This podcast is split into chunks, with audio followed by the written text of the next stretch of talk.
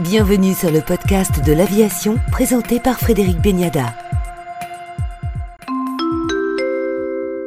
Avec nous aujourd'hui pour le podcast de l'aviation, Raïm Corsia, grand rabbin de France. On connaît l'homme de religion, on connaît moins votre passion pour l'aéronautique. S'élever avec des moteurs ou s'élever spirituellement, il y a un lien? Forcément. De toute manière, c'est une façon de sortir de sa condition. Je crois que l'aviation n'a pu être conçue que quand euh, les hommes sont arrivés à un stade où ils se sont dit euh, pas normal qu'on arrive à plonger dans les fosses sous-marines, on n'arrive pas à s'élever. Et s'élever, en fait, c'est sortir d'une forme de déterminisme. Alors moi, j'y vois une vocation quasi spirituelle. Et je l'ai vécu. Je l'ai vécu parce que, au fond, je suis toujours aviateur. Dans ma tête, je suis toujours un aviateur. J'étais aviateur, j'ai eu ce grand honneur euh, dans les armées. J'ai ensuite été l'aumônier israélite de l'armée de l'air. Je continue à l'être euh, parce que l'armée de l'air a une certaine tendresse pour moi. Je continue à partager le destin de l'armée de l'air. Beaucoup de réflexions sur ce qu'elle est, son devenir, et je devrais dire de l'air et de l'espace puisqu'on a ajouté cette dimension à l'armée de l'air. Et vous voyez, par exemple, dans les moments que nous vivons, je construis ma pensée, mon action sur la devise de l'armée de l'air qui était reprise à partir de celle de, de Gunmer, qui était faire face. Faire la face, devise ouais. de l'armée de l'air, c'est uni pour faire face. Et je crois que jamais dans l'histoire du pays, on a eu autant besoin de rappeler la nécessité de l'union pour faire face, que ce soit à l'ennemi qui veut nous tuer, l'ennemi sécuritaire, ou que ce soit uni pour faire face, faire face à l'ennemi euh, sanitaire. Le virus, on a besoin d'union, on a besoin de se protéger les uns les autres, d'accepter de prendre un masque, que les autres portent un masque, d'accepter de ne pas mettre en danger nos proches. Bref, c'est la notion d'unité qui est essentielle. Et moi, je, je suis pétri de cette histoire, de cette culture qui veut que pour qu'il y ait un pilote en l'air, c'est un de mes chefs qui disait ça, pour qu'il y ait un pilote en l'air, il faut 40 personnes au sol qui lui permettent de voler. Et c'est cette façon d'être tous portés par la mission. Et peut-être qu'en tant que citoyen, je vois les choses et je vois le monde avec toujours les yeux d'un aviateur. Puis objectivement, qu'est-ce que c'est beau un avion Elle vous vient d'où cette passion? Tout petit déjà? J'ai vécu quand j'étais jeune, j'ai vécu à Orly. Et vous savez, moi, je fais partie de la génération qui allait, oui, le dimanche, sur les terrasses d'Orly. On c'était accessible. Chanté par Gilbert Bécaud. Oui. Hmm. Mais j'y allais parce que euh, moi j'habitais à Orlyville. On allait euh, sur les terrasses voir les avions et c'était une sorte de rêve. Un des souvenirs que j'ai le plus fort, c'est d'aller à Orly accueillir Zico. On parle de Maradona, on oublie Zico, le pelé blanc. J'étais jeune joueur, il venait pour le tournoi. Il y avait un tournoi à quatre équipes avec le Paris Saint-Germain. C'était Flamengo. Il y avait Flamengo, Paris Saint-Germain et euh, Liverpool. Je me rappelle pas le quatrième club, mais pourquoi Liverpool? Parce que sont arrivés à l'aéroport Zico, donc brésilien de Flamengo, et Kevin Keegan de Liverpool. Et pour moi, c'était des héros. Donc je vais accueillir, vous voyez, on va accueillir à l'aéroport, qui est la porte de la France. Puis ces avions qu'on voit tourner, il y, a, il y a quelque chose de magique dans le fait que quelque chose plus lourd que l'air puisse s'élever. Magique au sens que finalement, si un avion plus lourd que l'air peut s'élever, nous, écrasés que nous sommes parfois par les vicissitudes de la vie, pourquoi on pourrait pas s'en débarrasser et nous élever nous aussi? Vous volez, j'ai beaucoup volé quand j'étais dans l'armée de l'air. J'ai beaucoup volé avec bonheur sur à peu près tout ce que l'armée de l'air compte comme machine. J'ai eu une mission incroyable sur E3F, enfin sur euh, la WAX, qui était un, un avion, vous savez, l'avion avec une sorte de radar, un radeau au-dessus de lui. J'avais toujours pensé que c'était l'avion le plus cachère de l'armée de l'air parce que c'est comme s'il avait une kippa.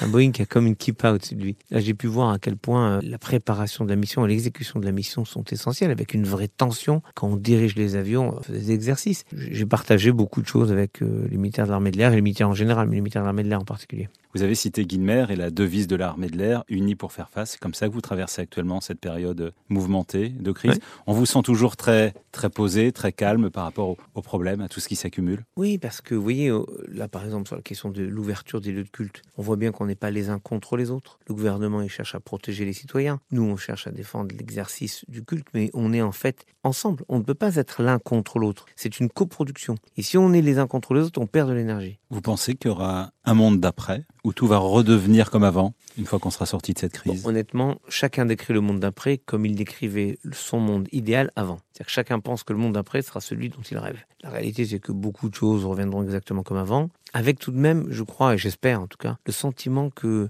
ce qu'on vit qui nous paraît banal n'est pas aussi banal que ça et que c'est chaque fois un miracle. Vous savez, c'est- étrange ce que je vais vous dire pour un passionné d'aviation. Honnêtement, je rentre dans un avion, j'étais dans l'armée de l'air, donc j'ai volé même dans des avions de chasse, des avions puissants, rapides.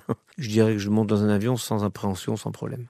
Mais chaque fois que je monte dans un avion, j'ai le sentiment que c'est quelque chose d'hors norme. C'est pas parce qu'on est habitué à quelque chose que cette chose n'est pas magnifique. C'est ce que disait Charles Péguy. Il y a pire que les âmes perverses, il y a les âmes habituées. Et finalement, on s'est habitué à beaucoup de choses dans notre société. On s'habitue à voir les autres, on s'habitue à sortir, on s'habitue à ce que les terrasses de café soient ouvertes, on, on s'habitue à, à s'arrêter. à prendre- c'est pas aussi évident. Il y a le miracle permanent de la vie, celui qui fait que chaque euh, pilote, et je l'ai vu faire, qui fait le checklist avant l'atterrissage, quand il atterrit, son checklist est fini, il fait le checklist après l'atterrissage, il se dit merci mon Dieu ou merci, j'ai fait un bon vol. Comme si euh, il y a toujours cet aléa de la chose qui fonctionne pas bien.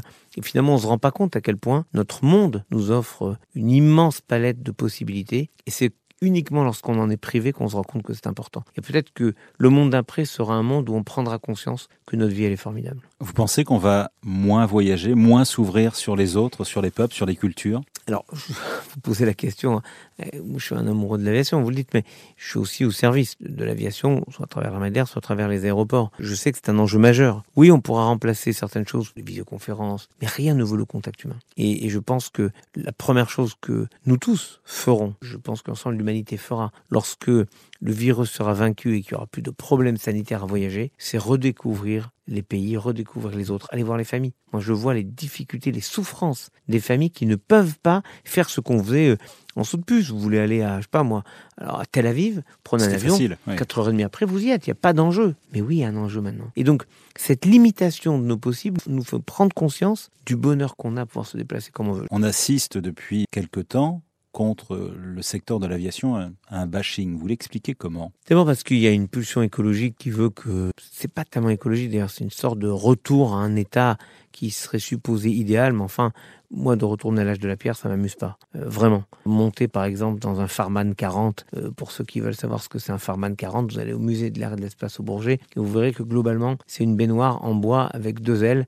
Franchement, ça. il fallait du courage pour monter là-dedans. Mais je pense que ça fait il y a cette pulsion de décroissance. De... Et moi, je crois que c'est dangereux. Je pense qu'il faut trouver comment aller poursuivre ce progrès sur les machines et sur les conditions de vol, la sécurité des vols, avec une amélioration sur les moteurs, avec une amélioration sur la consommation de carburant. Mais euh, le trafic aérien ne doit pas être la seule obsession de certains. Toute l'industrie doit faire un, effort pour conjuguer à la fois la possibilité de confort et de, de liaison entre les hommes et la nécessité, euh, les impératifs écologiques. Et puis vous collectionnez aussi quelques objets aéronautiques, évidemment. Oui, par exemple, une ailette de, de, qui a volé sur le Concorde d'un moteur. C'est magnifique. Je pense qu'il y a une, une, beauté objective dans ces objets, dans le métal, dans la précision de l'exécution. Puis j'ai surtout une hélice, une hélice magnifique. Vous savez, par exemple, la grande aventure d'Assaut a débuté par une hélice. Marcel, Les hélices éclairs. Marcel Dassault débute son aventure, c'est un ingénieur, par une hélice incroyable, avant de faire les avions MB. Il faut rappeler pendant la Première Guerre mondiale. Oui, bien sûr, pendant la Première Guerre mondiale. Et une hélice, c'est un, un, objet qui peut paraître simple, mais qui est incroyablement complexe. Et dans la perfection de ses courbes et de ses, ses plans d'attaque, il y a quelque chose de l'ordre de... comme un totem. C'est-à-dire que finalement, cet objet qui peut paraître simple est incroyablement travaillé. Votre avion préféré pour finir? Le Concorde. C'est un avion euh, mythique, j'ai le grand bonheur de voler euh, une fois. J'ai fait un Paris-New York une fois, 15 jours avant la fermeture. Et vous voyez, par exemple, le Concorde, j'ai sur mon téléphone portable l'emplacement de tous les Concordes, et les Anglais et les Français. Parce que je pense que chacun a une part du rêve, cette façon d'aller plus vite, de décoller à 11h de Paris et d'arriver à 8h30 du matin, c'est-à-dire de revivre 9h, 10h, 11h deux fois. Qu'est-ce que tu faisais à 11h Ça dépend, j'ai eu deux 11h. Qu'est-ce que tu faisais à 10h J'ai eu deux 10h. Vous voyez, cette façon de remonter le temps, il y a quelque chose de magique dans cet avion. J'espère qu'on retrouvera aussi cette capacité à, réinventer le, le lien avec le temps. Merci. Raïm Corsia, grand rabbin de France, pour le podcast de l'aviation.